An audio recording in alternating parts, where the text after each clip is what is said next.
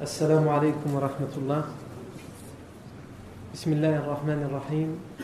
إن الحمد لله نحمده ونستعينه ونستغفره ونعوذ بالله من شرور أنفسنا ومن سيئات أعمالنا. من يهده الله فلا مضل له ومن يضلل فلا هادي له. وأشهد أن لا إله إلا الله وحده لا شريك له. وأشهد أن محمدا عبده ورسوله صلى الله عليه وآله وسلم. يا أيها الذين آمنوا اتقوا الله حق تقاته ولا تموتن إلا وأنتم مسلمون. يا أيها الناس اتقوا ربكم الذي خلقكم من نفس واحدة وخلق منها زوجها وبث منهما رجالا كثيرا ونساء واتقوا الله الذي تساءلون به والأرحام إن الله كان عليكم رقيبا. يا أيها الذين آمنوا اتقوا الله وقولوا قولا سديدا. يصلح لكم أعمالكم ويغفر لكم ذنوبكم. ومن يطع الله ورسوله فقد فاز فوزا عظيما. أما بعد فإن أصدق الحديث كتاب الله تعالى وخير الهدي هدي سيدنا محمد صلى الله عليه وسلم وشر الأمور محدثاتها وكل محدثة بدعة وكل بدعة ضلالة وكل ضلالة في النار. أجرني الله وإياكم من النار. ثم أما بعد أيها المسلمون. La semaine dernière,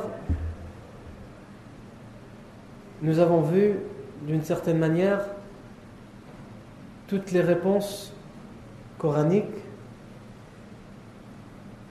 aux polémiques qui étaient soulevées par les Quraysh, les idolâtres.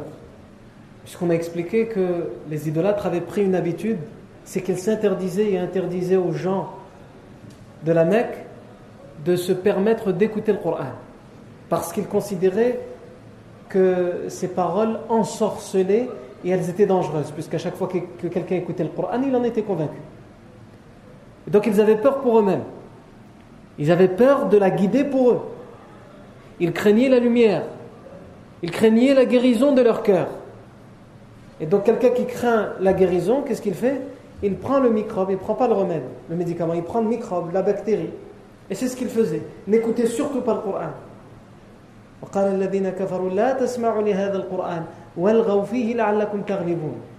Ceux qui ont mécru ont dit n'écoutez surtout pas ce Coran. Et faites beaucoup de vacarme afin que vous ayez le dernier mot, c'est-à-dire que votre voix, votre ton soit plus fort que le Coran, qu'on entende votre bruit, votre vacarme et qu'on n'entende pas ce qui est récité dans le Coran. Et on a cité des exemples on a cité l'exemple du compagnon Khabbab ibn al-Arat avec euh, l'As ibn Wa'il Sahmi quand il est parti lui demander de récupérer son dû puisqu'il lui avait prêté de l'argent dans la Jahiliya.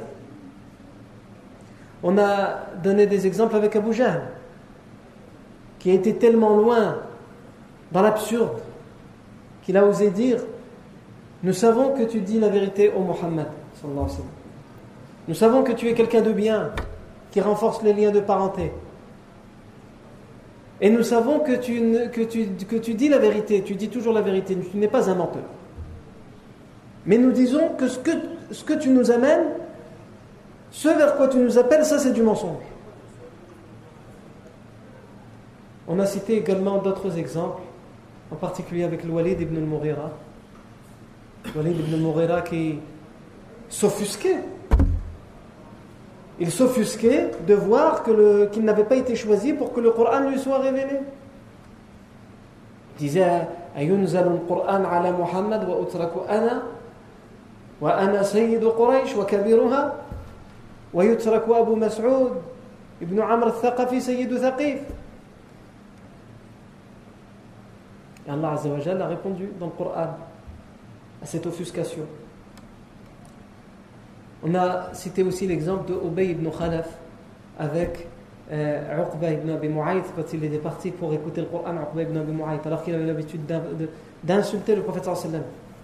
Mais que lorsqu'il a écouté le Coran, son cœur, entre guillemets, s'est un tout petit peu adouci. Et Ubay ibn Khalaf l'a rappelé alors en lui disant haram, mon visage te sera interdit, tu ne seras plus mon ami, je n'aurai plus aucun lien avec toi si tu ne vas pas voir Mohammed et annoncer au su et au vu de tous qu'il est un menteur, que tu ne crois pas en ce qu'il a dit et en ce qu'il t'a récité, et que tu lui craches au visage. Non. Et le Coran a aussi répliqué, répondu à Uqba ibn Abi Mu'ayt. Pour terminer sur ce sujet et passer à autre chose, on peut citer toujours un, autre exemple, ou plutôt deux derniers exemples, et on passe juste après à autre chose. Les deux derniers exemples qu'on peut citer, c'est tout d'abord, toujours avec Ubay ibn Khalaf. Ubay ibn Khalaf, donc rappelez-vous que lorsqu'on cite Ubay ibn Khalaf, Ubay ibn Khalaf c'est le maître, ou plutôt l'ancien maître, de Bilal ibn Abi Rabah, anhu. Il était connu pour son hostilité envers l'islam, son arrogance, sa prétention, son orgueil, etc. etc. Ubay ibn Khalaf, un jour, toujours dans ces exemples de polémiques qu'ils veulent soulever au prophète on a déjà expliqué que les idolâtres ne croyaient pas en la résurrection. Au fait que lorsqu'ils seront morts, après ils retrouveront la vie pour rendre des comptes. Ils ne croyaient pas en ça. Un jour, il a trouvé un os, l'os d'un animal qui, ça faisait longtemps qu'il était mort, et même l'os commençait à s'effriter, tellement il a été usé par le temps. Il était fissuré, il était presque poussière. Il a pris cet os, il a soufflé dedans vers le prophète Mohammed donc devant le prophète pour se moquer du prophète et pour lui dire Est-ce que tu prétends que lorsque nous serons devenus comme ceci, et il a écrasé l'os, puisque comme on a dit, il était, il était fissuré, bientôt poussière, il l'a effrité. Il a dit, est-ce que tu prétends que lorsque nous serons comme ceci, Dieu va nous faire revivre comme nous sommes maintenant? Le prophète sallallahu alayhi wa sallam a dit, Na'am. En montrant l'os, le prophète sallallahu alayhi wa sallam a dit.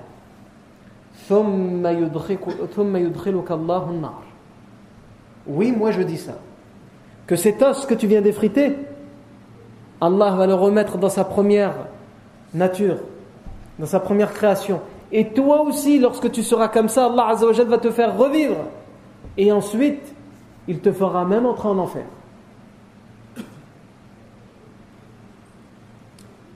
Non. Évidemment, Ici, on, ouvre une parenthèse.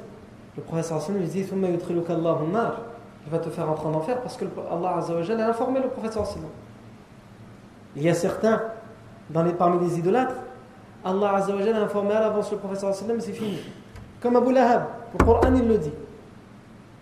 Tabbat yada abi lahabin wa tab. Et aussi son, l'épouse d'Abu Lahab, Umm Jamil. Wa Hammalatu ou Hammalata selon d'autres lectures,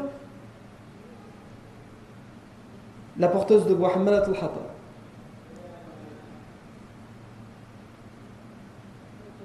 On ne peut dire à quelqu'un de son vivant, tu es voué à l'enfer, alors qu'il est encore vivant.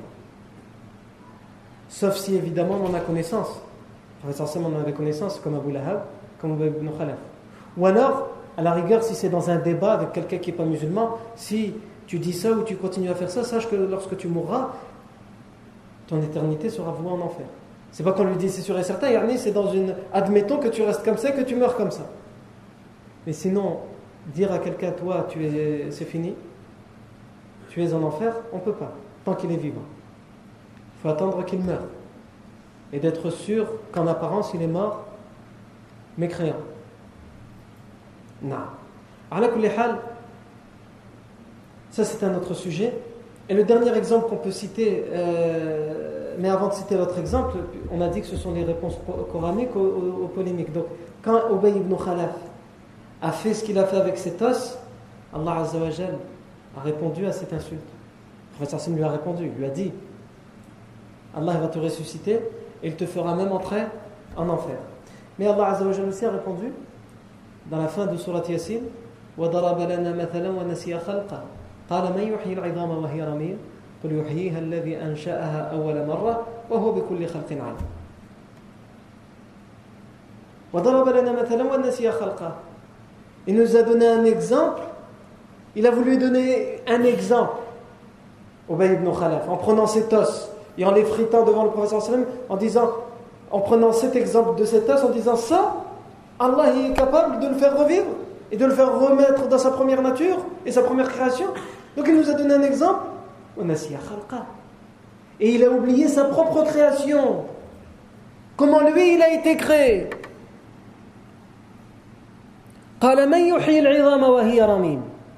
Il a prétendu, il a posé cette question, il a dit qui pourrait faire revivre les eaux alors qu'elle que ces eaux sont devenues poussière, qu'elles se sont mélangées à la terre et l'argile. Qui? Qui peut faire revivre ces eaux? Allah Azza wa dit Dis va les faire revivre ces eaux-là qui sont devenues poussière, va les faire revivre celui qui les a fait vivre une première fois. Ah, pourquoi Allah Azza dit ça?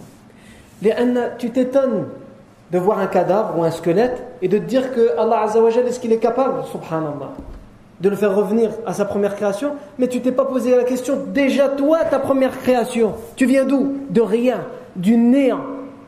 Il n'y avait rien à la base, aucune matière première. Tu n'existais pas. Et Allah t'a créé. Il t'a créé de rien. Ça, au minimum, c'est des os, il y a un minimum, il y a quelque chose, il y a un squelette. Il y a une matière première pour travailler dessus. Donc vous, les idolâtres, vous dites certes Dieu a tout créé, à partir de rien, mais ce même Dieu ne serait pas capable, à partir d'un minimum, de faire revivre. Subhanallah. Yani, dans le débat, tu utilises la logique, j'utilise la, même logique. J'utilise ton argument contre toi-même. C'est la meilleure façon de débattre avec quelqu'un. La meilleure façon de débattre avec quelqu'un, si on est vraiment dans le vrai, c'est d'utiliser les, arguments de la personne parce que s'il est dans le faux, ses propres arguments, ils sont contre lui. Non. Et le dernier exemple qu'on peut citer dans ces réponses coraniques, euh, on peut citer l'exemple le haqqa, ce n'est pas une réponse, mais c'est aussi à cette période qu'a eu lieu, qu'a été révélé ce verset, le prophète Mohammed débattait. Après une polémique soulevée par euh, un groupe des, notables de, la Mecque.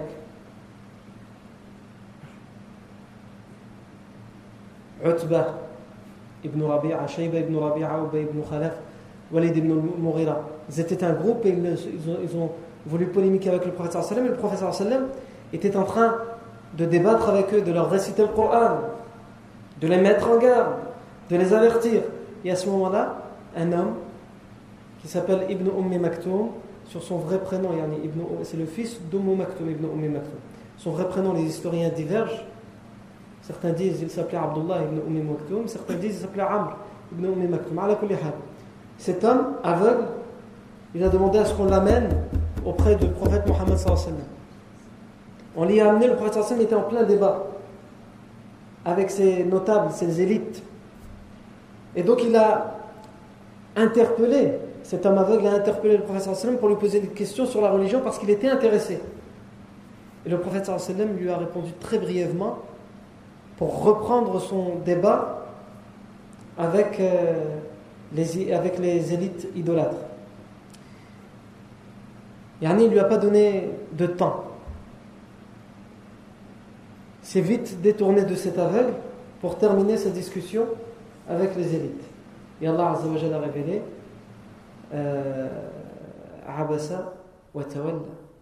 An ja'ahu al-a'ma wa ma yudrika la'allahu yazzakka aw yadhakkaru fatanfa'uhu dhikra. Le Coran a été révélé pour blâmer réprimander le prophète Mohammed sur cet acte. Abasa wa tawalla. Il s'est renfrogné, il a froncé les sourcils. Wa tawalla, il s'est détourné. Lorsque l'aveugle est venu à lui. Qu'en sais-tu? Peut-être qu'il se serait purifié. Ou qu'il se rappelle et que ce rappel lui soit bénéfique. Et ensuite, les versets qui suivent font d'une certaine manière référence aux autres, qui eux ne méritaient pas toute cette attention. parce qu'ils ne font que s'enfoncer dans leur arrogance et leur obstination.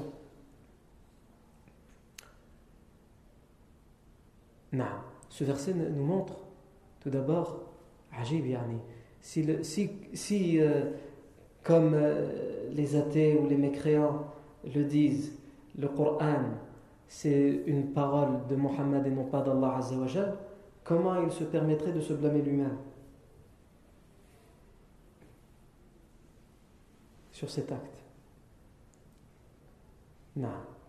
Et Ibn Umm Maktoum, par la suite, le prophète sallam est parti le voir, et Ibn Maktoum s'est converti à l'islam. Le prophète ne cessera à partir de ce moment-là de donner une très grande importance à Ibn Umm Maktoum, à un tel point qu'il va le faire un de ses mots avin à Médine, un de ceux qui font l'adhan avec Bilal, il y a aussi Ibn Umm Maktoum. Un tel point dans un hadith qui est connu dans les chapitres de fiqh, chapitre du adhan, le prophète dit euh, euh, on nous dit dans ce hadith que, le, que Bilal il faisait le premier adhan al-fajr il faisait le premier adhan et le prophète sallam et euh, Ibn Umm Maktoum faisaient le deuxième c'est-à-dire le premier adhan c'était pas l'heure de la prière c'était pour réveiller les gens avant l'heure de la prière pour qu'ils se préparent, ils fassent leurs ablutions. Si c'est pendant Ramadan, pour qu'ils euh, prennent le repas du suhoor. Donc il y avait le premier adhan. C'est dans ce adhan-là qu'il y a le rajout As-salatu Et ensuite, il y a le second adhan qui, vient pour annoncer que l'heure vient de rentrer. C'est-à-dire qu'il faut venir à la mosquée. Ou, quand c'est les jours de, de Ramadan, pour quelqu'un qui jeûne, arrêter de, de manger. Le professeur Hassan disait Bilal fait le adhan, inna, yu'adhinu bilayl. Bilal fait le premier adhan, il le fait dans la nuit.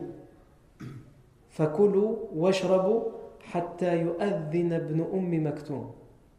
Alors mangez et buvez, pour ceux qui ont l'intention de jeûner ou quand c'est Ramadan, mangez et buvez jusqu'à ce que ce soit Ibn Ummi Maktoum qui fasse le adhan, parce que c'est lui qui fait le adhan pour dire que c'est le début de l'heure. Et le rapporteur du hadith rapporte aussi, il dit et d'ailleurs, Ibn Umm Maktoum, comme il ne voyait pas, lui il ne regardait pas, il faut regarder à l'horizon, voir quand est-ce qu'il y a l'aube, et à ce moment-là, on fait le. Ah ben, le professeur Hassan, par hikmah, il choisit quelqu'un d'aveugle. Aussi pour laisser une grande marge de temps. Et le rapporteur du hadith disait, et Ibn Maktoum ne faisait le adhan que lorsque les gens s'exclamaient, lui disaient Asbahta, asbahta, dépêche-toi, le, le, jour se lève, là, le jour se lève. Non. Tout ça pour dire que Ibn Maktoum, le professeur va lui donner une grande importance à partir de cet événement-là. Il va en faire son mu'adhin à, Madinah al-Munawwara. Et euh, il va même être choisi par le professeur Sam dans certains événements, lorsque le professeur Sam partira de la ville de Médine dans certaines batailles, qu'il faut laisser quelqu'un gérer la ville de Médine, présider les prières, etc., un amir à sa place dans, plusieurs cas, ce sera Ibn Ummi Maktoum anhu, que le professeur Hassan choisira. Non. Donc, tout ça, ça nous montre ce qu'on a dit aujourd'hui, ce qu'on a dit la semaine dernière, que les Quraysh sont entrés dans une nouvelle étape, une nouvelle façon de répliquer, c'est de soulever la polémique pour essayer de prouver qu'eux aussi ils ont des arguments, mais comme on a dit la semaine dernière, finalement, ça se retourne aussi contre eux parce qu'ils ont les plus grands parmi eux, ou de temps en temps ils commencent à faiblir. Comme le Walid ibn al-Mughira, qui a fait les éloges du Coran en disant.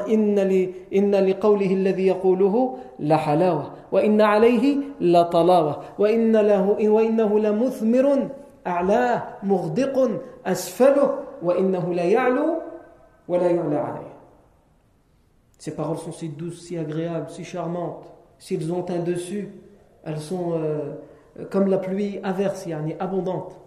Et si elles, sont si elles ont un, dessous, un sol, elles sont denses, intenses. Ce sont des paroles qui s'élèvent et aucune autre parole ne peut s'élever au-dessus. Ça, c'est un grand mouchrik qui a, fait les, qui, a comparé le Coran à ces, à ces mots. Non. Donc ils comprennent que même ça, ça ne fonctionne pas et que ça peut même se retourner contre eux. Et que finalement, leur première méthode, N'écoutez pas de ce Coran et faites du vacarme afin que votre vacarme et votre bruit soient plus forts que ce Coran. Finalement, il se dit ça c'est mieux. Non. Donc, ils sont dans une situation où ils pensent avoir tout essayé. Et ils réfléchissent.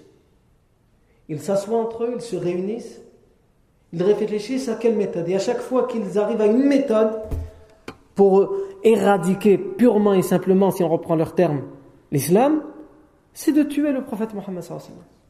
Mais à chaque fois, ils ont dans leur tête un obstacle, Abu Talib. Le doyen des Bani Hashim et des Bani Abdel Muttalib, et qui est idolâtre, qui est donc respecté, et qui le protège, on ne peut pas passer outre Abu Talib. Et alors qu'ils sont dans cette situation, à réfléchir, il va y avoir un, événement qui va tout précipiter. Cet événement, c'est un événement qu'on ne retrouve pas beaucoup dans les ouvrages de la vie du prophète. C'est un événement qui est repris tout de même par un certain nombre d'historiens, mais qu'on ne retrouve pas dans, certains livres, les ouvrages basiques de la vie du prophète. Mais c'est un événement qui a toute sa portée dans ce qui va suivre et dans, le fait que ça va faire précipiter les événements. Même si cet événement qu'on va citer, les historiens qui le citent, certains le citent à ce moment-là, d'autres le citent après. À la euh, nous on va le citer à ce moment-là selon euh, certains ouvrages comme celui d'Ibn Ishaq ou, ou euh, Ramadan al-Bouti. Cet événement, c'est que c'est le, à ce moment-là, le prophète Mohammed à la Mecque va recevoir la visite d'une délégation. La première délégation qui va venir de l'extérieur de la Mecque pour s'intéresser à l'islam. Alors que la plupart euh, des ouvrages nous disent que la première délégation, c'est celle de Médine, qui va résulter sur la Hijra. Ici, il y a une délégation qui va venir, mais les, versions divergent. Certains disent que c'était, ils étaient 70, certains disent 30 et quelques, certains disent autour de 20. Ils viennent d'où? Ils viennent de l'Abyssinie, l'Éthiopie actuelle. Ils sont envoyés par qui? Par Najashi, l'empereur d'Abyssinie puisqu'on a déjà expliqué que des musulmans se sont réfugiés en Abyssinie. Et ils ont convaincu par leurs paroles et par les versets qu'ils ont récités en particulier Ja'far et euh, Ibn euh, Abi Talib, ils, ont convaincu Al-Najashi de les garder et de ne pas les livrer au Quraysh. Alors évidemment, Najashi va en savoir plus. Et il va nommer ses prêtres ceux qui ont le plus de connaissance des livres anciens, des livres bibliques anciens. Donc on a dit selon certaines versions 70 prêtres, selon d'autres 30 et quelques, selon d'autres autour de 20. Et ces prêtres vont rendre visite au prophète Mohammed et vont lui dire Parle-nous de ta révélation et de ton message. Le prophète va leur réciter Surat Yassin. Vous voulez savoir quel est mon message? Quelle est cette révélation? Professeur Sam va leur réciter Surat Yasin en entier. Et au fur et à mesure qu'ils entendent cette sourate, et il faut rappeler que les gens d'Abyssinie de l'époque parlaient arabe. Ils avaient un accent différent de celui de la Mecque, ils avaient des, quelques mots qui étaient différents et un accent et des terminaisons différentes, mais c'était de, l'arabe. Donc ils comprenaient euh, aisément Al-Qur'an, sans avoir besoin de traducteur. Ils vont écouter Surat et au fur et à mesure qu'ils écoutent Surat Yasin, ils sont transportés par ces paroles et ils se mettent tous les uns après les autres à fondre en larmes. Ils pleurent face à ces paroles, ces paroles de vérité. Wa salam Face à ces paroles, ces paroles de vérité, ces paroles de lumière, ces paroles de guidée. Non. Et avant d'en référer à leur empereur, ce sont des prêtres. Ils ont la connaissance des livres anciens. Avant d'en référer, de revenir chez leur, empereur Najashi, ils se convertissent à l'islam immédiatement. Évidemment, la, rumeur de leur conversion à l'islam se propage dans la ville de la Mecque.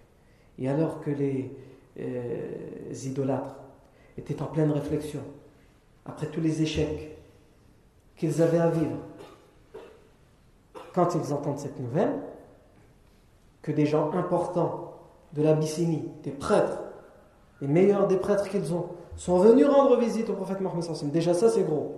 Même s'ils ne se convertissent pas, le fait qu'ils viennent lui rendre visite, qu'ils lui donnent de l'importance, pour eux, c'est trop. Et en plus, ils apprennent qu'ils se sont convertis à l'islam. Sans au minimum en référer à leur chef, à leur empereur. Nous, il nous a convaincus, alors qu'est-ce que tu en penses? Est-ce qu'on se convertit ou pas? Parce que c'est ça, à l'époque, c'est ça la logique des choses. Comme, euh, comme euh, dans l'histoire du prophète Moussa, avec Pharaon.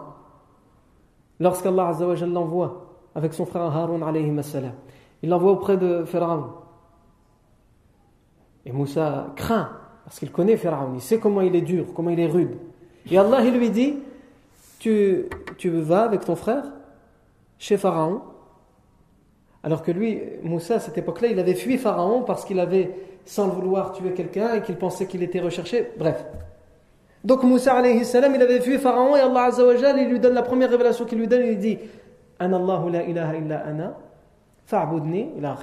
Je suis euh, Dieu je suis Allah, nulle divinité digne d'être adoré en dehors de moi, alors adore-moi, etc. Et il lui dit, premier ordre, tu as fui de Pharaon, retourne là-bas. Au plein milieu de son palais, de sa cour, de son armée. Et je l'ai fui. Tu vas là-bas au plein milieu. Moussa a été pris d'une certaine crainte. Il a dit,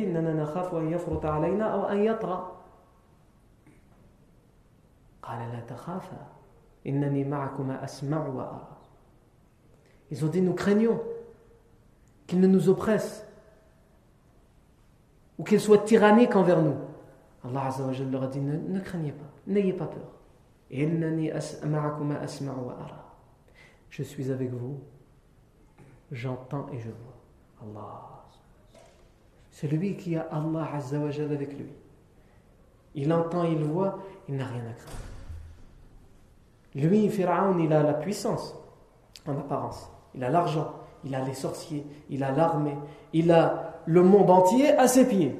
À un tel point qu'il disait aussi, quand il voyait le Nil, parce qu'il y avait son palais et ses pyramides, au-dessus du Nil, il disait Ces rivières, ces fleuves qui impressionnent les gens, ils sont sous, ils coulent sous mes pieds. Même ces fleuves qui impressionnent les gens et qui font vivre les gens, ils sont en dessous de mes pieds. Tout est en dessous de moi. Agib. Il disait à Banu Israël Je ne connais pour vous aucun autre Seigneur que moi. Ajib. Où est-ce qu'il est arrivé? Eh bien, c'est à lui qu'Allah dit à Moussa Va au plein milieu là-bas. Non. Pourquoi je suis rentré dans l'histoire de Moussa? Je sais qu'il y a un lien, mais j'essaie de me rappeler. Eh non, ça vient de me revenir. Lorsque Moussa alayhi salam va lui dire ce qu'il va lui dire et Allah va lui donner deux signes. Le fait qu'il puisse mettre sa main sous son aisselle et lorsqu'il la ressort elle est blanche et lorsqu'il la remet elle redevient à sa couleur euh, d'origine. Et qu'avec son bâton, lorsqu'il le jette par terre, son bâton se transforme en, serpent. Lorsqu'il le reprend, il redevient bâton. C'est les deux signes qu'Allah lui donne pour lui dire je, je suis vraiment prophète. Voici les deux miracles. Et Pharaon, lorsqu'il va voir ça, il va dire Est-ce que tu penses que tu vas nous faire sortir de chez nous et faire sortir Banu Israël de notre terre? Avec euh, ta sorcellerie. Et il a convenu d'un rendez-vous avec Moussa alayhi salam en lui disant Je vais ramener tous mes sorciers. Et toi reviens euh, avec ta sorcellerie, on va voir qui aura le dernier mot. Et donc, Pharaon, qui était sûr d'avoir le dernier mot, il a fait appel à tous les sorciers du royaume, les meilleurs. Moussa alayhi salam, il est revenu avec Haroun, avec la main sous l'aisselle et avec le bâton. Il n'a pas stressé qu'est-ce que je vais faire, qu'est-ce que je dois trouver? Pharaon, les, sorciers ont dit à Moussa, alors, est-ce qu'on jette en premier ou tu jettes en premier? Les bâtons. Moussa leur a dit, faites, jetez. Et les centaines de sorciers, sorciers qui étaient présents, ils ont pris leur bâton, ils l'ont jeté, et ils ont transformé leur bâton en serpent, ou en tout cas ils ont fait cette sorcellerie pour faire croire que leur bâton était transformé en serpent. Donc tout le monde a vu des centaines de bâtons, des dizaines de bâtons par terre qui se sont transformés en serpents. Et Moussa salam a jeté le sien, son bâton, il s'est transformé en serpent, sauf que lui, son serpent à lui, il a dévoré tous les serpents. Il les a avalés. Et lorsque les sorciers ont voulu récupérer leur bâton, puisque quand on fait le tour de magie ou la sorcellerie, on fait voir une illusion et ensuite on remet euh, les choses correctement. Donc ils ont dit euh, leur formule, abracadabra, bâton revient dans, mes, dans ma main, plus de bâton, walou. Donc là ils comprennent que ce n'est pas de la sorcellerie. Et là où je veux faire le lien avec ce que je disais tout à l'heure, c'est que les sorciers, en voyant ça, ils ont compris que ce n'était pas de la sorcellerie, mais que c'était un signe, un miracle d'Allah. Parce qu'ils connaissent la sorcellerie. Ils connaissent les trucs, etc. Ils savent c'est quoi la sorcellerie et ce qui ne fait pas partie de la sorcellerie. Et donc ils ont compris que c'était les miracles d'Allah. Et donc tout de suite, ils ont dit Amanna bi Rabbi Harun wa Moussa. Nous croyons au Seigneur de Harun et de Moussa. Et ils se sont prosternés pour Allah Azza wa Et c'est là où je voulais en venir. Pharaon va leur faire cette, euh, exclamation qui est ahurissante. Il va leur dire Amantum lahu qabla an lakum.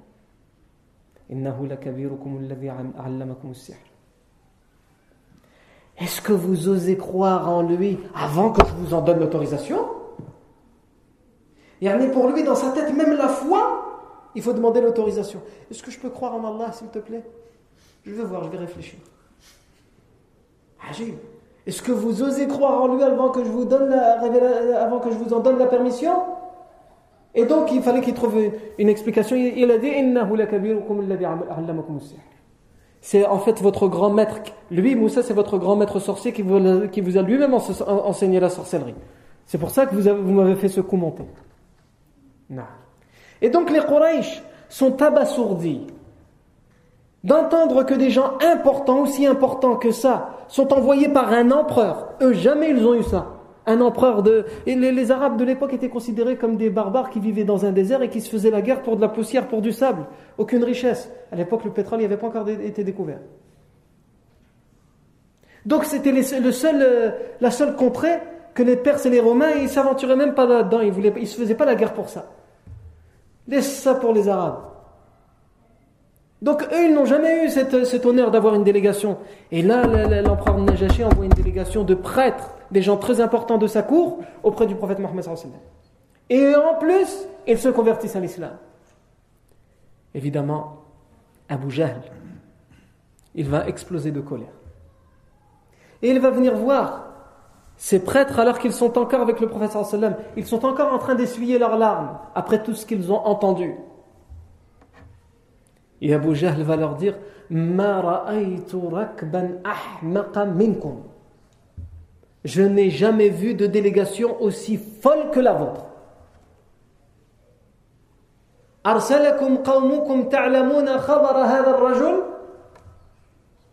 فلم تطمئن مجالسكم حتى فارقتم دينكم وصدقتموه فيما قال Votre peuple vous a envoyé pour ramener des informations à propos de cet homme et vous n'avez même pas encore eu le temps de vous asseoir correctement auprès de lui, que vous avez déjà abandonné, délaissé votre religion et que vous croyez en tout ce qu'il vous dit. Et les prêtres vont, lui répondre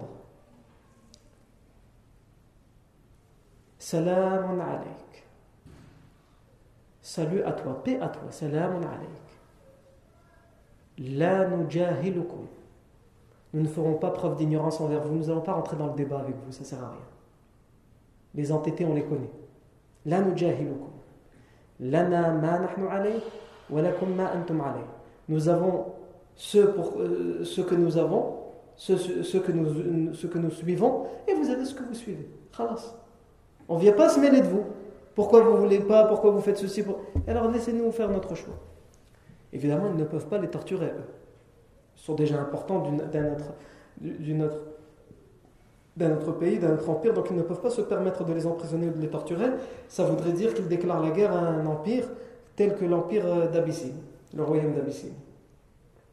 Et pour cet événement, à propos de cet événement, Allah Azzawajal a révélé des versets dans Surat al-Qasas, Surat le récit, verset 52 au verset 55, dans lesquels Allah Azzawajal dit الذين آتيناهم الكتاب من قبله هم به يؤمنون وإذا يتلى عليهم قالوا آمنا به إنه الحق من ربنا إنا كنا من قبله مسلمون إنا كنا من قبله مسلمين أولئك يؤتون أجرهم مرتين بما صبروا ويدرؤون بالحسنة السيئة ومما رزقناهم ينفقون وإذا سمعوا اللغو أعرضوا عنه وقالوا لنا أعمالنا ولكم أعمالكم سلام عليكم لا نبتغي الجاهلين. Azza wa Jal dit الذين آتيناهم الكتاب من قبل. Ceux à qui nous avons révélé le livre avant celui-ci, avant le Coran. Ceux à qui nous avons révélé le livre, les, les, révélations qui ont été révélées à Isa, à Moussa, ceux à qui nous avons révélé le livre avant celui-ci, avant le Coran, et eux, ils y croient. Ils croient en l'ancien et, en ce livre et, au Coran. Et lorsqu'on leur lit, lorsqu'on leur, leur récite, ils ont dit nous y croyons, nous y, avons foi. C'est la vérité qui provient de notre Seigneur, ce livre. Nous étions déjà avant ce livre soumis. Musulmans, dans le sens soumis à Allah. Nous, quand Allah Azzawajal envoie une révélation, on se soumet. La première, on s'est soumis, et celle-ci, elle vient aussi d'Allah, on se soumet. Déjà, nous l'étions et nous continuons à l'être. Je vais revenir sur ce verset. Ce sont eux qui ont droit à une double récompense. On va expliquer pourquoi après. Pour ce qu'ils ont enduré. Et ils repoussent le mal par le bien. La mauvaise parole par la bonne parole. Et de ce que nous leur avons comblé comme subsistance, ils donnent généreusement. Et juste avant, donc on a dit, Allah il leur dit, ils repoussent la mauvaise parole par la bonne. Et Allah cite comment ils ont fait pour repousser la mauvaise parole par la bonne. Lorsqu'ils entendent la futilité qui leur, est venue d'Abu qui leur a dit Je n'ai pas vu une délégation aussi folle que la vôtre. Lorsqu'ils entendent la futilité, ils s'en détournent, ils ne rentrent pas dans les, dans les futilités. Ils ne se salissent pas ces choses-là, ils ne se rabaissent pas avec ça. Et ils disent Nous avons nos œuvres et vous avez vos œuvres. Salamun alaykum, paix à vous. La. Nous ne communiquons pas avec les ignorants. Ces versets nous donnent la, la marche à suivre. Combien de gens aujourd'hui perdent un temps fou, usent de l'encre ou leurs doigts sur des claviers à débattre avec des gens dont on sait à l'avance qu'ils sont entêtés dans un mouvement ou dans une orientation et dont ça ne sert absolument à rien. Ces prêtres qui ont connaissance des anciens livres et qui connaissent aussi ces gens comme Abu ces entêtés. Il vient, il cherche le débat parce qu'il est énervé. Je n'ai pas vu de délégation aussi folle que la vôtre. أرسلكم قومكم تعلمون خبر هذا الرجل فلم تطمئن مجالسكم حتى فارقتم دينكم وصدقتموه فيما قال Vous, vous n'avez même pas eu le temps de vous asseoir encore assez aisément et correctement devant votre interlocuteur que vous avez déjà abandonné et délaissé votre religion. Ils leur ont dit Salamun alayk, paix à toi. La nujahilukum.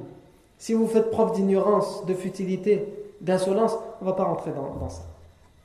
La meilleure réponse que tu peux donner à l'entêté, à celui qui vient, qui, qui te jbed, viens ici. Il veut perdre son temps, il veut que tu perdes avec lui. Il veut que tu l'insultes parce qu'il va t'insulter. La meilleure réponse que tu peux lui donner, c'est de continuer ton chemin. Détourne-toi des ignorants. Ne leur donne aucune importance. Combien de gens aujourd'hui ont besoin de cette éducation, de cette tarbiyah Que lorsqu'ils commencent à se mettre en colère, à essayer de t'attirer dans ses griffes, dans ses paroles, etc.,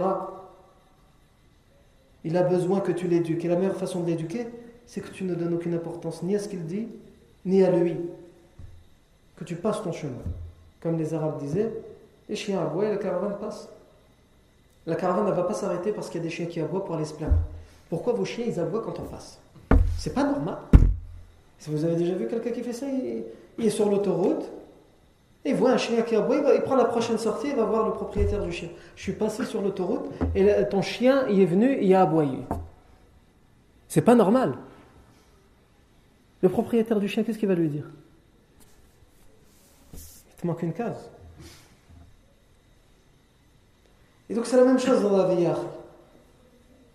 Tu vas, tu vas faire face à des gens qui vont chercher à rentrer dans la polémique vaine. On ne dit pas que le débat est interdit. Le débat est, légitime et recommandé lorsqu'on sait qu'il va porter ses fruits. Lorsqu'on sait que l'échange va rester courtois et qu'il va être enrichissant pour les deux.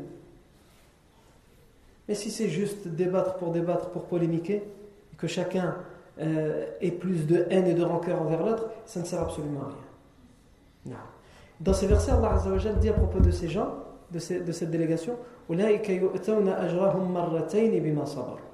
ce sont eux qui auront la double récompense grâce à leur endurance, leur persévérance. Pourquoi une double récompense? Une double récompense parce qu'ils ont toujours, ils ont cru au, premier, au prophète d'avant et ils croient au prophète de maintenant. Ils ont cru à la première révélation avant le Coran et ils croient à la révélation du Coran. Donc une double récompense. Ils ont toujours été du bon côté à toutes les époques. Avant la révélation du prophète Mohammed et après la révélation du prophète Donc ils ont la récompense pour avant et la récompense pour maintenant, double récompense. Et d'ailleurs, dans un hadith, le prophète explique cette parole. Il dit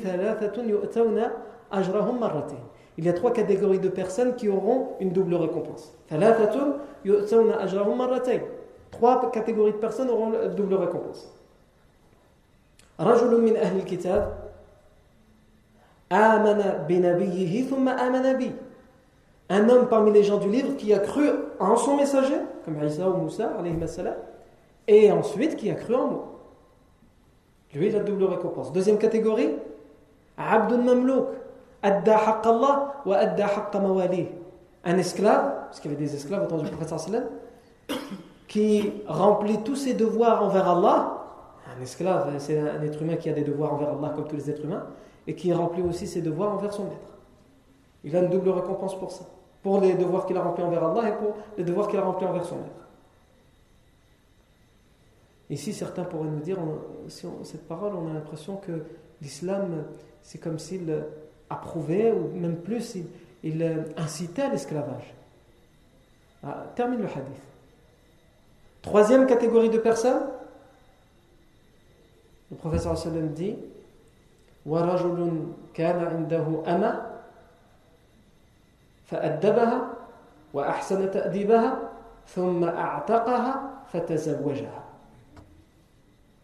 Troisième catégorie qui aura une double récompense, un homme qui avait une, esclave femme qui l'a éduqué et qui lui a donné la meilleure éducation qu'on puisse lui donner. Et ensuite, il la franchit, il la libère. Et ensuite, il se marie avec elle, il la prend comme épouse. Il, a fait, il, fait, il fait d'elle une personne honorable. Il fait d'elle une personne libre, personne honorable d'abord par l'éducation, ensuite il la libère alors que lui a réussi son éducation, donc elle aurait pu lui servir de la meilleure manière parce qu'il a réussi son éducation. Il lui a donné la meilleure éducation, ou alors au pire, s'il l'avait revendue, elle se vendrait à un prix inestimable parce qu'elle est très bien éduquée. Et les esclaves très bien éduqués à l'époque, ça, ne court pas les rues. La plupart, ce sont des esclaves qui sont rebelles, qui n'acceptent pas leur situation.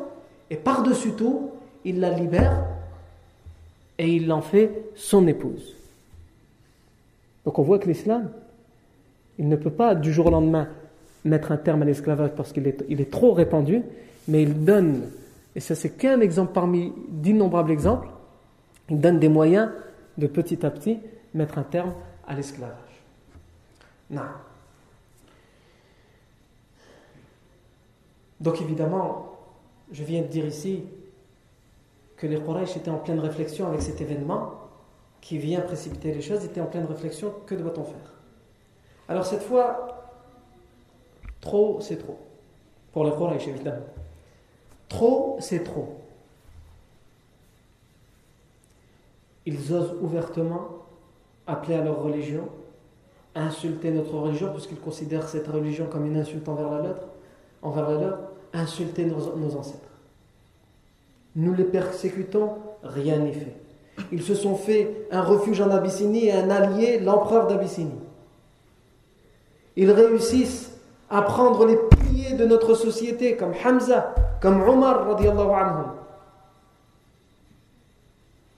Et maintenant, une délégation qui vient lui rendre visite librement dans notre cité et qui se convertit sous nos yeux. Ils vont décider que la seule solution, c'est celle qu'ils ont toujours éloignée à cause d'Abu Talib, c'est de tuer le prophète Mohammed, l'éliminer physiquement, pour mettre un terme à ce problème. Pour eux, la source du problème, c'est Mohammed, son existence, sa vie. Il faut mettre un terme à son existence, à sa vie, et le problème sera réglé. Et ils ne peuvent plus attendre qu'Abu Talib leur, donne l'autorisation parce qu'ils savent qu'ils ne l'auront jamais d'Abu Talib. Donc, ils prennent la décision de tuer le prophète Mohammed Et ils se liguent. Les tribus de Quraysh se liguent ensemble pour dire que comme ça, même si Abu Talib refuse, si nous sommes tous ensemble dans cette décision, il ne pourra rien contre cette décision. Et des gens viennent informer Abu Talib, l'oncle du sallam, que les Quraysh ont pris la décision, sans en référer à Abu Talib, de tuer le prophète Mohammed sallallahu alayhi wa, sallam. Abu Talib va aller voir toutes les personnes, qu'ils soient musulmans ou non, qui appartiennent aux tribus des Bani Hashim et des Bani Abdel Muttalib. Abu Talib va aller voir toutes les personnes, qu'elles soient musulmanes ou non, qui appartiennent aux tribus des Bani Hashim et des Bani Abdel Muttalib, pour leur dire les tribus, des Quraysh, des Kinana, veulent transgresser nos règles ancestrales. Ils prétendent que mon neveu insulte nos rites et nos règles. Ce sont eux qui les insultent. Ils osent prétendre qu'ils peuvent tuer mon neveu sans en référer à nous, sa famille et sa tribu. S'ils se liguent contre mon neveu, c'est qu'ils se liguent contre notre tribu. Alors nous aussi, on doit s'allier contre eux et pour les en empêcher. Et toutes les personnes des Abdel Muttalib et Bani Hashim vont se ranger du côté de Abu Talib. Sauf une personne, Abu Lahab. Abu Lahab, c'est un oncle du professeur C'est le frère d'Abu Talib qui, lui, va dire Moi, je, ne me lie pas à vous, je me ligue avec les autres et je suis d'accord avec eux. Il faut le tuer. Son neveu. Et donc là, les Quraysh et les Bani Kenyana, ils sont dans une impasse. Ils n'avaient pas prévu il pensait qu'Abu Talib allait refuser, mais il ne pensait pas que même les idolâtres dans les Bani Hashim et les Bani Abdel Muttalib allaient, allaient se ranger du côté d'Abu Talib. donc là, ils sont face à un problème. Mais ils ne peuvent pas revenir en arrière. Ils ne peuvent pas revenir en arrière.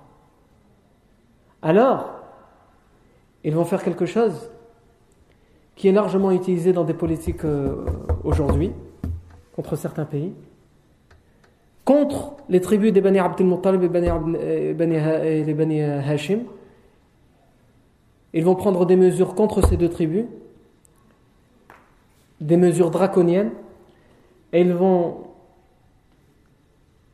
dire que ces mesures ne seront annulées que lorsque leur sera livré Mohammed soit parce qu'ils l'auront tué eux-mêmes de leurs propres mains, soit parce qu'ils l'auront livré vivant et que eux le tuent.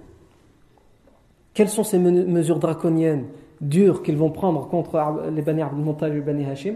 Ça, c'est ce que nous verrons, Inch'Allah, la semaine prochaine. Même endroit, même heure, bidnillah, tabaraka wa ta'ala. Subhanak Allahumma bihamdik, ashadu an la ilaha illa ant, nastaghfiruka wa natubu ilayk, subhana rabbika rabbil izzati amma yasifun, wa ala al-mursalin, walhamdulillahi rabbil.